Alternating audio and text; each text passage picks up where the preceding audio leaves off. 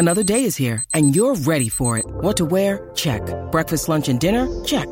Planning for what's next and how to save for it? That's where Bank of America can help. For your financial to-dos, Bank of America has experts ready to help get you closer to your goals. Get started at one of our local financial centers or 24-7 in our mobile banking app. Find a location near you at bankofamerica.com slash talk to us. What would you like the power to do? Mobile banking requires downloading the app and is only available for select devices. Message and data rates may apply. Bank of America and a member FDIC. When you need mealtime inspiration, it's worth shopping Kroger, where you'll find over 30,000 mouthwatering choices that excite your inner foodie. And no matter what tasty choice you make, you'll enjoy our everyday low prices, plus extra ways to save, like digital coupons worth over $600 each week. You can also save up to $1 off per gallon at the pump with fuel points. More savings and more inspiring flavors make shopping Kroger worth it every time. Kroger, fresh for everyone. Fuel restrictions apply. Quel est le pire film de tous les temps selon les Français? Merci d'avoir posé la question.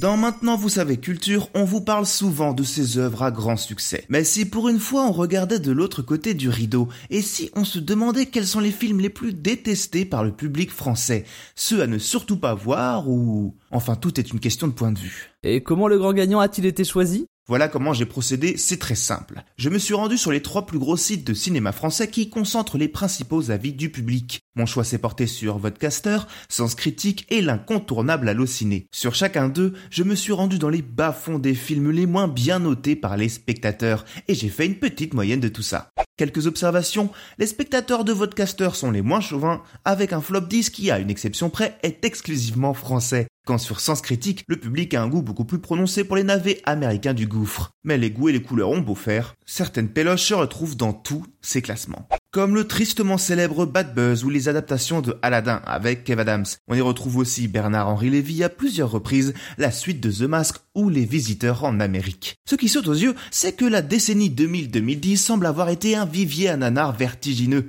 Une bonne partie de ces films en sont issus, mais ne vous inquiétez pas, on a de quoi faire aussi de 2010 à 2020. Alors précisons bien sûr que l'âge des utilisateurs de ces sites est évidemment à prendre en compte dans le choix de ces résultats. Mais alors quel est celui qui a mis tout le monde d'accord? Celui qui remporte tous les suffrages une fois tous à mélanger, c'est Dragon Ball Evolution, sorti en 2009, l'adaptation du manga le plus culte du monde. Un projet ambitieux et terriblement excitant sur le papier. Il n'est rien de dire que le projet était attendu au tournant, mais personne n'aurait pu s'attendre à un tel cauchemar, si éloigné de l'œuvre originelle. Tout est passé à la moulinette hollywoodienne la plus désenchantée, et il ne reste plus grand chose du manga d'Akira Toriyama, le papa de Dragon Ball. Pourtant, ce dernier avait transmis toute une série de notes et de suggestions pour aider les scénaristes à améliorer l'histoire de Dragon Ball Evolution. Mais malheureusement, la production a soigneusement ignoré tous ces conseils, et c'était évidemment pas pour le meilleur.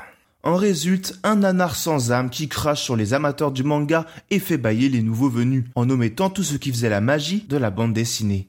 Pour dire, Ben Ramsey, le scénariste, s'est depuis fendu d'une lettre d'excuse. Il avoue que la seule chose qui l'a poussé à travailler sur cette histoire est le gros chèque à la clé, mais que depuis, il aurait beaucoup de mal à vivre le fiasco retentissant du film. Je n'étais pas un fan de la licence, mais un homme d'affaires qui était sur un contrat. Avoir ma signature sur quelque chose d'aussi mal reçu est déchirant. Avoir reçu autant de lettres de haine m'a brisé le cœur. Qu'il se rassure, tout n'est pas entièrement de sa faute. Tout le reste du film, des costumes, de la mise en scène à la direction artistique est tout aussi raté. Une bonne partie de l'équipe a avoué depuis ne pas connaître la licence sur laquelle elle travaillait. Alors, l'avis sur ce grand perdant est-il vraiment objectif? Sans doute pas. Il existe des tonnes de nanars, c'est un fait. Mais tous n'ont pas une immense communauté d'amateurs prêts à trancher dans le vif sur des sites de critiques ciné. Et si vous vous demandez quel est le film français le plus critiqué de tous les temps par les spectateurs, c'est une excellente question. Mais ceci fera l'objet d'un prochain épisode.